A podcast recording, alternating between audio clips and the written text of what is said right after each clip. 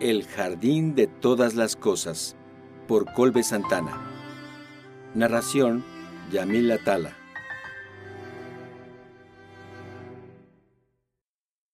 Capítulo 29 Bienvenidos a Guadalajara, anunció el capitán por el micrófono. Welcome to Guadalajara, repitió en inglés. Alex, dijo Eva empujando a su hermana con el codo. ya llegamos. Mm, contestó su hermana, modorra. ¿Tan pronto? Te dije que solo era como una hora más de vuelo desde la Ciudad de México. Alex bostezó. Mm, siento que no descansé nada.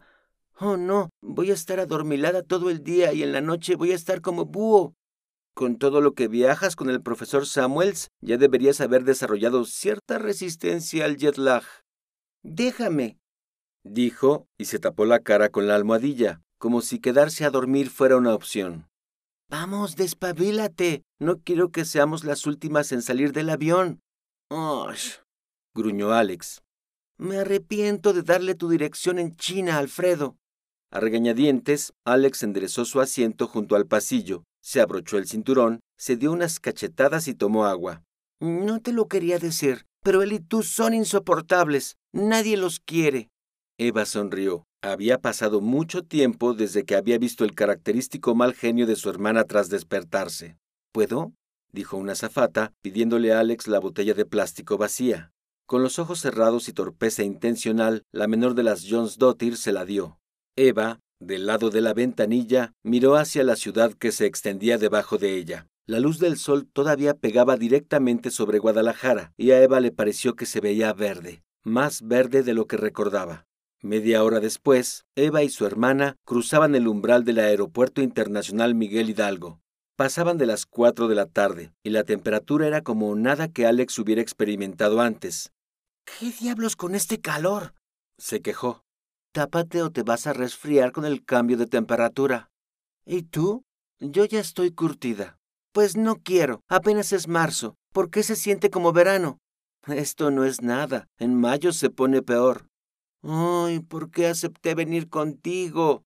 Ay, ¿por qué se me ocurrió invitarte? Ya había olvidado lo terrible que eres para viajar. No soy terrible para viajar. Tú escoges terribles destinos. Potato, potato. Buenas tardes, dijo una voz conocida al otro lado de la calle, del lado del estacionamiento. Era don Javier Sarmiento. Iba acompañado de Luzma. ¡Hey! saludó Eva con entusiasmo. Don Javier cruzó presuroso el paso peatonal, evadiendo taxis y Ubers hasta que llegó con las islandesas. Niña preciosa, ¿cómo estás? Don Javier, qué gusto volverlo a ver, respondió Eva con un efusivo abrazo en su más honesto español. Luzma.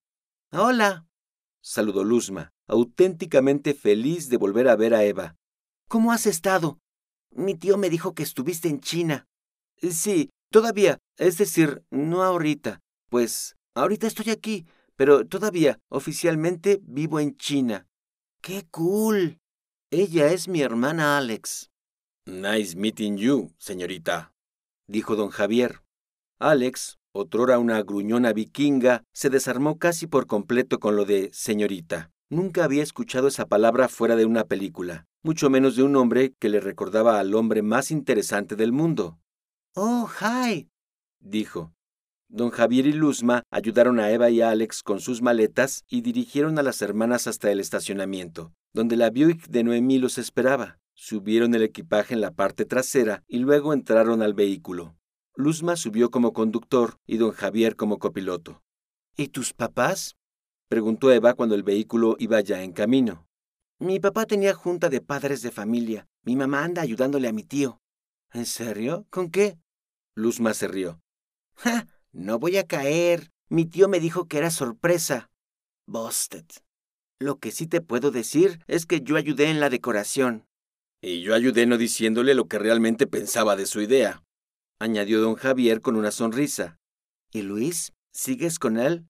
Ah, no, no, no, no, no, rió Luzma. Eso ya, ahí quedó. ¿Y luego? Pues digamos que sus intereses van por otro lado. Oh, salió Joto, disparó don Javier. Abuelito. No que tenga nada de malo, rectificó el hombre. ¡Ey! Ese no es. exclamó Eva al ver uno de los muchos espectaculares que la recibían de vuelta en Guadalajara. En él se desplegaba lo que alguna vez había sido el planetario Severo Díaz Galindo, con todo y domo. No anunciaba el espacio como un planetario, empero. Las nuevas fiestas de octubre te esperan, decía el texto con una irritante combinación de amarillo y verde. Sí, dijo Luzma agachándose para ver mejor el anuncio. Sí es, pero no es. Había pasado exactamente un año desde que Eva y Alfredo habían llegado a México por primera vez. La islandesa pensó, en retrospectiva, que entonces ella no tenía más aspiraciones que conocer a la familia de Alfredo unos días y vagar por México el resto. Tal vez los saludaría, compartirían algunas anécdotas y eso sería todo. Después del paréntesis vacacional, Alfredo y ella podían seguir siendo ellos como lo habían sido por dos años. ¿Cómo habían cambiado las cosas? Al final, para bien o para mal, Eva tenía nuevos amigos en México y le daba gusto sentirse recibida con tanta calidez por don Javier y Luzma. Esperaba con ansias ver al Rayo, Noemí, don Bernardo, Aris y los demás. No sabía si había un futuro compartido para Alfredo y para ella. Por el momento prefería no pensar en eso. El presente era suficiente. Luzma y don Javier llevaron a las hermanas Jones Dottir a su hotel, cerca de la expo. Alfredo había elegido ese lugar para que estuvieran cerca de la casa de su padre, por si necesitaban algo. Listo, dijo don Javier cuando bajaron el equipaje. ¿Seguras que no quieren quedarse en la casa? Ya saben que ahí tienen hospedaje gratis. Muy amable, señor Sarmiento, pero aquí estamos bien. No queremos ser una molestia, dijo Eva. No, no, ya saben que ninguna molestia. Se lo agradezco, pero además ya está pagado por cinco días, así que... Bueno, dijo don Javier, teatralizando su decepción. Qué encanto tenerte de vuelta. Y qué encanto conocerla a usted, señorita, dijo dirigiéndose a Alex, vikinga desarmada. Qué guapo ese señor, dijo Alex cuando llegaron a su habitación. ¿Y dices que es viudo? ¡Ew! Alex, no. ¿Qué? Se vale, ¿no? Además, tú y Alfredo ya ni están juntos. No importa, no quiero ni pensarlo. Pues son las cinco. ¿Cuál es el plan? dijo la hermana menor, arrojándose sobre la cama. Eva sacó su iPhone, revisó los mensajes de Alfredo y encontró lo que buscaba. Me encantaría poder ir por ti al aeropuerto, pero tengo que gestionar unas cosas, así que mandaré a mi papá. La cita es a las ocho en casa de don Bernardo. Si llegas antes y quieres perder un poco de tiempo, date una vuelta a la siguiente dirección. Me gustaría saber tu opinión. Adjunto al mensaje venía una ubicación. Pues lo de Alfredo es a las ocho, dijo Eva revisando la ubicación en el mapa. Podemos ir a este otro lugar que... Cuando miró a Alex, notó que su hermana estaba profundamente dormida. Bueno, vengo por ti al rato, susurró. Eva tomó un Uber hasta la ubicación que le sugirió Alfredo. Era un lugar en Lázaro Cárdenas, cerca del hotel donde se estaba hospedando. Cuando llegó, encontró un edificio pequeño entre dos almacenes uno de azulejos y otro de ferretería, que se anunciaba como Planetario Martín Cabeza de Vaca en la fachada. ¿What? fue la reacción que le mereció a la islandesa. Buenos días, dijo Eva en español al llegar a la taquilla. Veinte pesos general, quince estudiantes y maestros. Fue la respuesta de la persona al otro lado de la ventanilla polarizada. Ah, ok. Sacó un billete de veinte y lo pasó por una rendija. Eva entró en el recinto. Consistía en un pasillo que conectaba a varias salas con diferentes exhibiciones. Había algunos visitantes además de ella, pero no muchos. En un primer momento, Eva atribuyó la poca afluencia a que era jueves por la tarde, pero de cualquier forma el lugar no hacía mucho por mantener la atención de sus visitantes. Había dos áreas principales, clasificadas por el mismo museo como zona educativa y zona interactiva. La primera de ellas era bastante estándar, con exhibiciones ilustradas, modestamente decoradas. Había una sobre la Vía Láctea, otra sobre la historia del sistema solar, otra sobre los pioneros de la astronomía y una más que hacía una crónica muy simple, aunque no imprecisa, de la exploración espacial, iniciando con Yuri Gagarin. Más al fondo, tres salas se dividían la historia de la Tierra en términos geológicos y evolutivos. La primera se dedicaba al precámbrico y sus eones, terminando con la hipotetizada Tierra bola de nieve.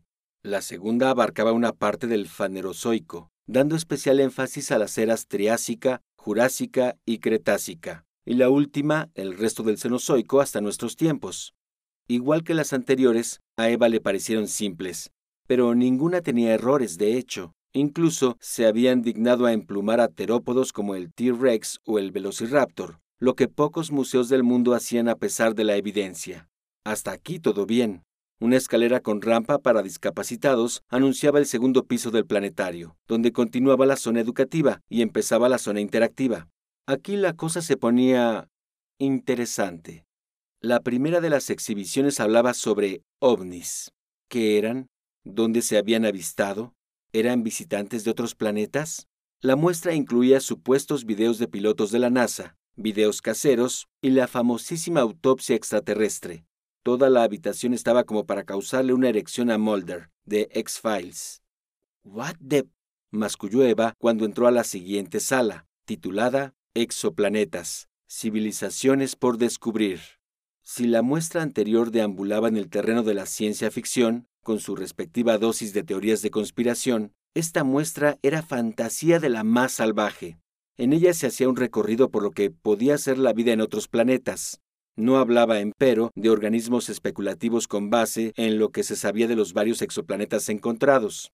No hablaba de si sus estructuras moleculares serían base carbono, silicón o algún otro elemento. No, no, esto iba más allá, mucho más allá. Hablaba de civilizaciones enteras, sistemas de gobierno, inseminación de cultura y sociedad en otros planetas. En las placas de esta exhibición y la de ovnis había un pequeño texto al final de cada placa informativa donde se especificaba que nada de lo exhibido ahí estaba comprobado y que se trataba solo del resultado de conclusiones de algunos expertos en la materia. Y luego venía la zona interactiva que, para sorpresa de nadie, jalaba a la mayoría de los visitantes, en especial a los niños, no era más que un conjunto de tres pantallas táctiles acomodadas horizontalmente, como mesas. A Eva le recordaban los cocktail cabinets que llegó a ver en París, en un arcade café, y que tenían juegos como Pac-Man o Galaga. A diferencia de aquellas, sin embargo, estas pantallas eran poco más que celulares gigantes, con juegos o apps diseñados para pantallas pequeñas, proyectándose en monitores de 50 pulgadas. Uno de los juegos era de zombies, otro de extraterrestres y otro de extraterrestres contra zombies. Ok, ok, dijo Eva para sí misma y siguió al evento principal, el planetario mismo, que no era más que una sala de cine con una pantalla rectangular común y corriente, pero adherida a una superficie cóncava. ¿Y qué función estaba preparada para esta noche? Armagedón, la película de Michael Bay, donde, por alguna razón, era más fácil enseñarles a mineros cómo ser astronautas que enseñarles a astronautas cómo hacer agujeros en la roca. Una afrenta contra la lógica, el sentido común y los ingenieros de la NASA. Una premisa tan estúpida que hasta fue señalada por el mismo Ben Affleck posteriormente. Eva salió del planetario Martín Cabeza de Vaca, no sin antes preguntarle a la recepcionista por qué se había elegido ese nombre para el recinto. Fue de las últimas obras que hizo el gobernador antes de salir del cargo, le contestó la señorita. Pero como ya cambiaron administración, están viendo si mejor le ponen el nombre de un astrólogo de verdad. Oh, un astrólogo. Perfecto. Gracias. Por nada. Eva salió mareada y confundida. Lo que sea que fuera ese espacio, estaba claro que Alfredo no había tenido nada que ver con él. Más aún, estaba claro que ningún científico con un mínimo de seriedad había tenido nada que ver con él. México no estaba falto de expertos. Eva lo sabía por la gran cantidad de papers que se publicaban con autoría mexicana. ¿No era Silvia Torres Peinbert, presidenta de la Unión Astronómica Internacional, una mexicana? ¿Dónde estaban todas esas mentes cuando se trataba de Guadalajara? Eva supuso que más de alguno lo habría intentado antes, y como a Alfredo o al curador de aquel museo de paleontología instituciones más grandes, longevas y corruptas, les habían metido el pie de una forma u otra. ¿A dónde fuiste? preguntó Alex, bañada, vestida y arreglada como para una noche de copas cuando Eva regresó al hotel. Ah, fui a la dimensión desconocida. ¿Tú a dónde vas o por qué traes ese vestido? Pues a lo de Alfredo, ¿no? Luego hizo una pausa. Irá su papá, ¿verdad? Oh, Alex. A las 7.42, las hermanas Jones Dottir salieron de su habitación para tomar el Uber que las llevaría a la casa de don Bernardo, en la colonia Lomas del Paraíso. Aunque la ruta estipulada por el GPS era más directa, Eva insistió en que el chofer tomara un camino más panorámico. Pasó por el puente Matute Remus, luego giró y llegó al encuentro de la Minerva. Siguió su camino hasta el centro histórico y el museo regional. Alex, como Eva antes que ella, estaba acostumbrada a cambios relativamente discretos entre las distintas áreas de una ciudad. Y el cambio de arquitectura, de lo moderno a lo colonial, de lo ostentoso a lo paupérrimo, le parecía de lo más curioso. Gustosa, Eva explicaba cada cosa interesante que recordaba de cada lugar. Ahí hay unos tacos muy buenos. Ahí hay un bar de juegos de mesa. Ahí venden una nieve de garrafa riquísima. Ahí te sirven carne en su jugo en instantes. Ahí venden ramen tan bueno como el de Japón. Las islandesas llegaron, pues, a la casa de don Bernardo, y Eva encontró algo que no esperaba. Una cola larga, larga, de al menos cien personas, la mayoría niños o jóvenes, bordeaba la calle del mecánico automotriz. ¿Qué es esto? preguntó Alex. No sé. El Uber avanzó hasta dejarlas en la dirección exacta, pero el montón de gente hacía difícil ver bien lo que sucedía en el taller de don Bernardo que, aparentemente, ya no era un taller, no el tipo de taller que era antes. Arriba, en donde antes descansaba el letrero que decía taller mecánico, ahora había otro letrero, diseñado modestamente y con letras de metal que destacaban en relieve sobre el muro. ¿Qué dice? preguntó Alex, quien sabía muy poco español. Centro de Observación Estelar y Museo Severo Díaz Galindo. Leyó Eva. ¿Centro de observación? Doctora Jones. exclamó don Bernardo, haciéndose espacio entre la fila de personas. ¡Qué sorpresa! El hombre llegó y abrazó a la islandesa cortésmente. Buenas noches, dijo dirigiéndose a Alex. Mi hermana Alex no habla español. Oh, oh, oh, well, good night and nice to meet you. My name is Bernardo. Nice to meet you, dijo Alex, estrechando su mano. No sabía que vendrían a Guadalajara.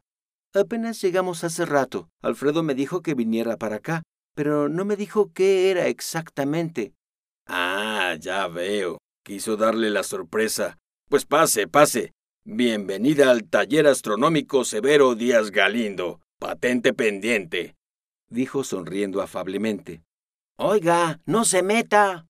reclamó un sujeto en la fila cuando vio que las mujeres tenían acceso sin restricción.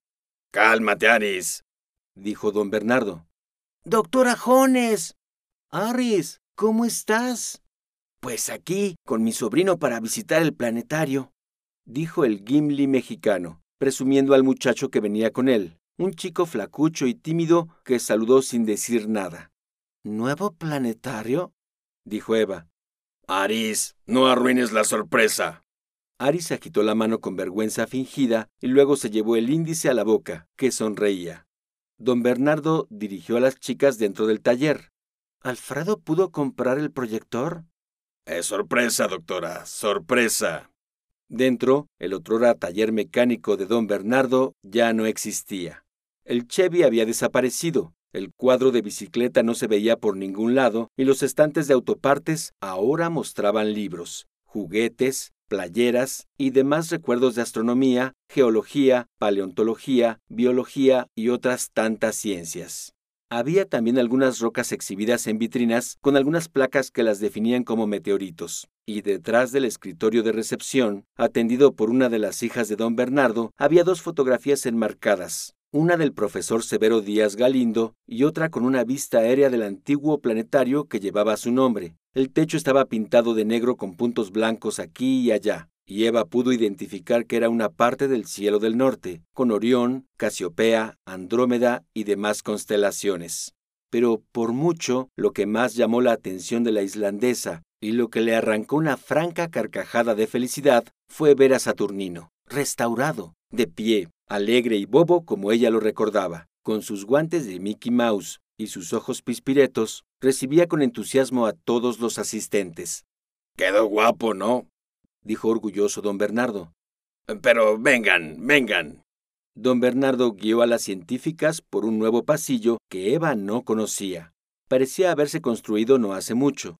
Era relativamente amplio, pero estaba dividido por una cuerda aterciopelada al centro. Estaba oscuro, excepto por una línea de focos con luz negra que hacían resaltar las ilustraciones en las paredes, ilustraciones donde se veían a seres humanos mirando a las estrellas.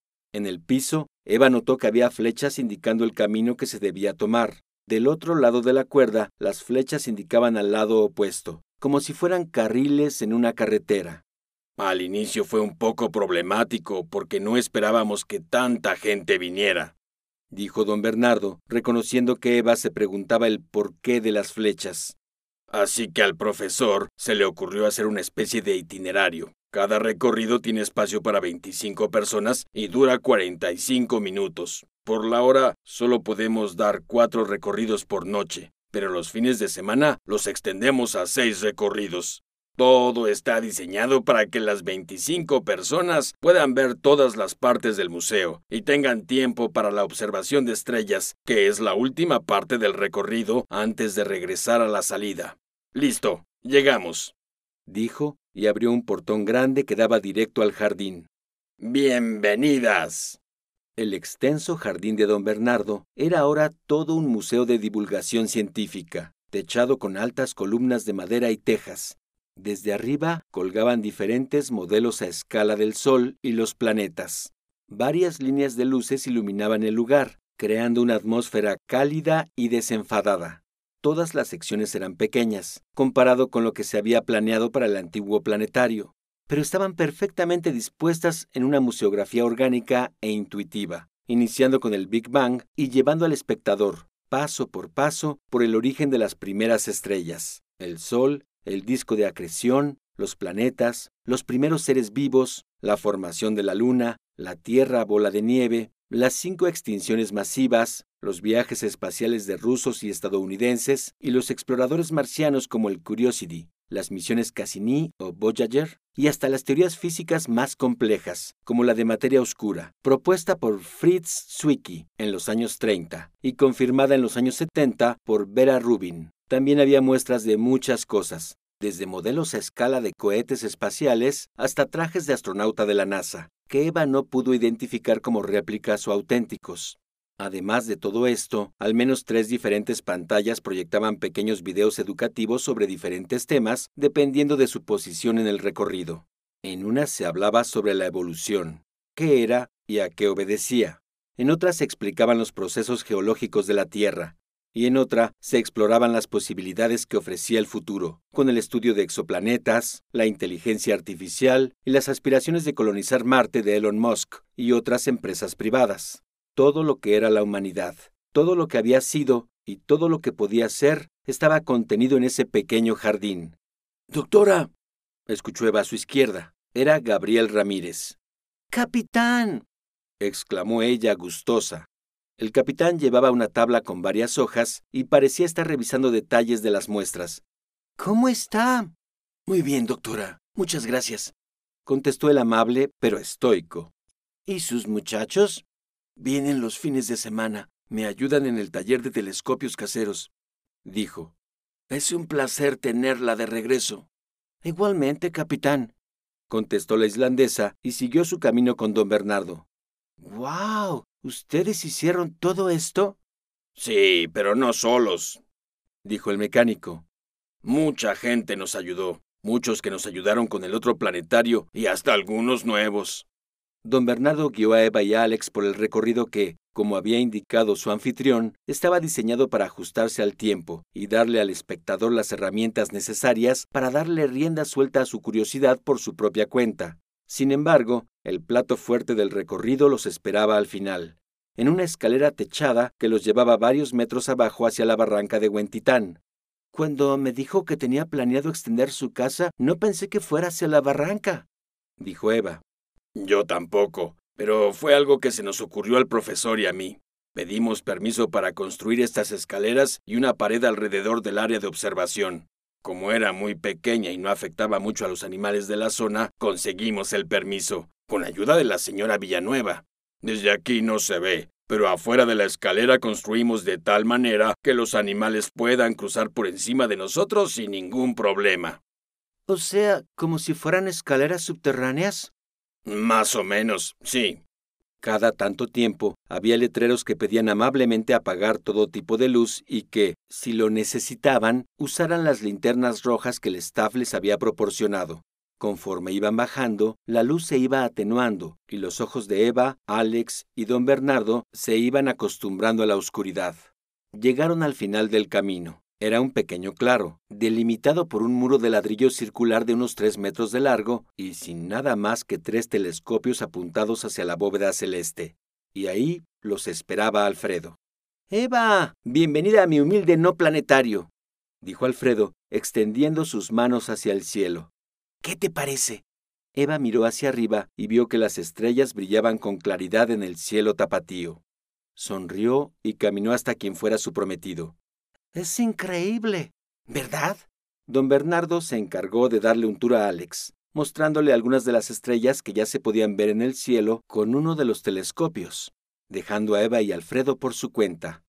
Es hermoso, es pequeño, pero hermoso, dijo Eva mirando por el ocular de uno de ellos. Un grupito de estrellas, las Pléyades, intentaban escapar de su rango de visión. ¿Cuánto presupuesto te dieron para esto? Nada, cero pesos cero centavos. Todo lo que ves es 100% nuestro y de nadie más. ¿Ni siquiera Villanueva? Cuando renuncié a dirigir el otro planetario, Villanueva me ofreció conseguir algo de dinero, pero me rehusé. Además, quería que estuviera aquí, al norte de la ciudad, lejos de las ambiciones de toda esa gente. Alfredo caminó hasta uno de los telescopios y empezó a calibrarlo.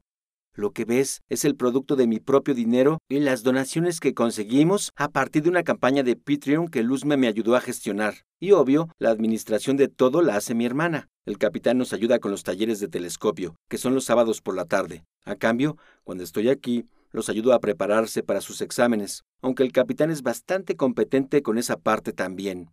Aris me ayuda con el mantenimiento y el orden. El material de las exhibiciones y las muestras son donaciones de queridos amigos que tengo en la Ciudad de México y otras partes del mundo. Gerald Lee me ayudó con los modelos a escala. Obviamente, obviamente, respondió Alfredo sonriendo. Incluso el rayo me ayuda. Él y Luzma organizan viajes escolares hacia acá. Al principio no le gustaba a los directivos, pero Luzma es muy persuasiva. Me habías dicho que vivías otra vez en Dinamarca. Eh, sí, aún soy profesor en la universidad pero vengo cada fin de semestre a Guadalajara para dar pláticas. Quiero traerme amigos o conocidos, expertos en diferentes temas. Yo les daré tour gratis y ellos ñoñearán recio frente a una audiencia, que es lo que hacen en su tiempo libre, de todos modos. Lee será el primero, obvio.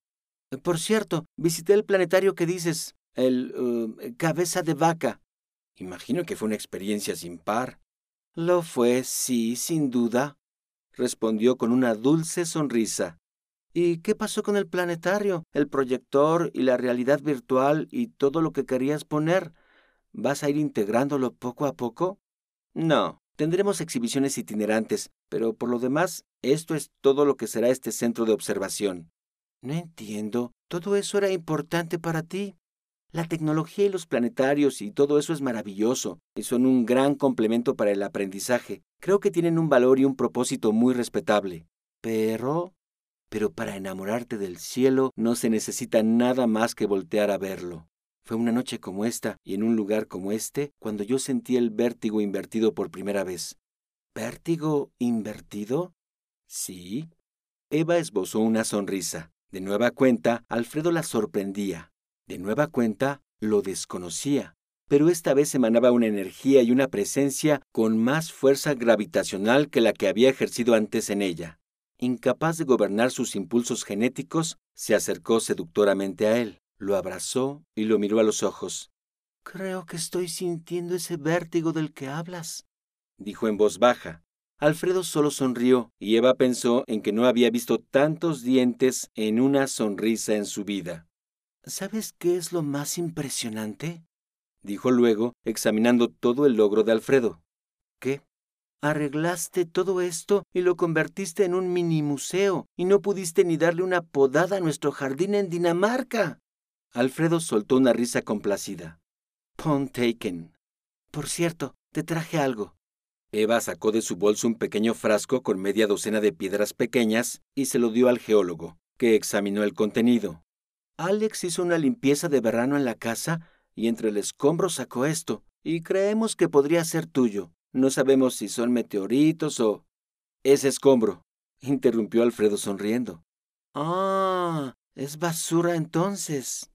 Alfredo sacó las piedras y las dejó caer sobre el pasto. Luego alzó el frasco hacia el cielo. La luz de aquellas estrellas lejanas se refractaba a través del vidrio. Listo, ahora está lleno del cosmos. Te extrañé, Alfie, dijo Eva acercando su mano tímidamente al cabello de Alfredo. Y yo a ti, pantuflas Mark Jacobs. Eva acercó su rostro lentamente hacia Alfredo, mientras una fuerza, en la base de su nuca, se anunciaba inminente. Siguió su ascenso, creciendo su fuerza poco a poco hasta que, por fin, sucedió. No, no se besaron. Eso quizá, o quizá no, pasaría después. En ese momento, Eva solo estornudó. Eso fue el inicio de algo completamente nuevo.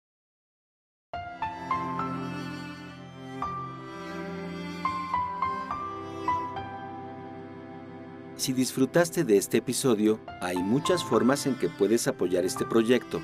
Puedes calificarlo y dejar tu opinión en iTunes, YouTube o donde sea que lo hayas escuchado. Puedes compartirlo en redes sociales con tus amigos.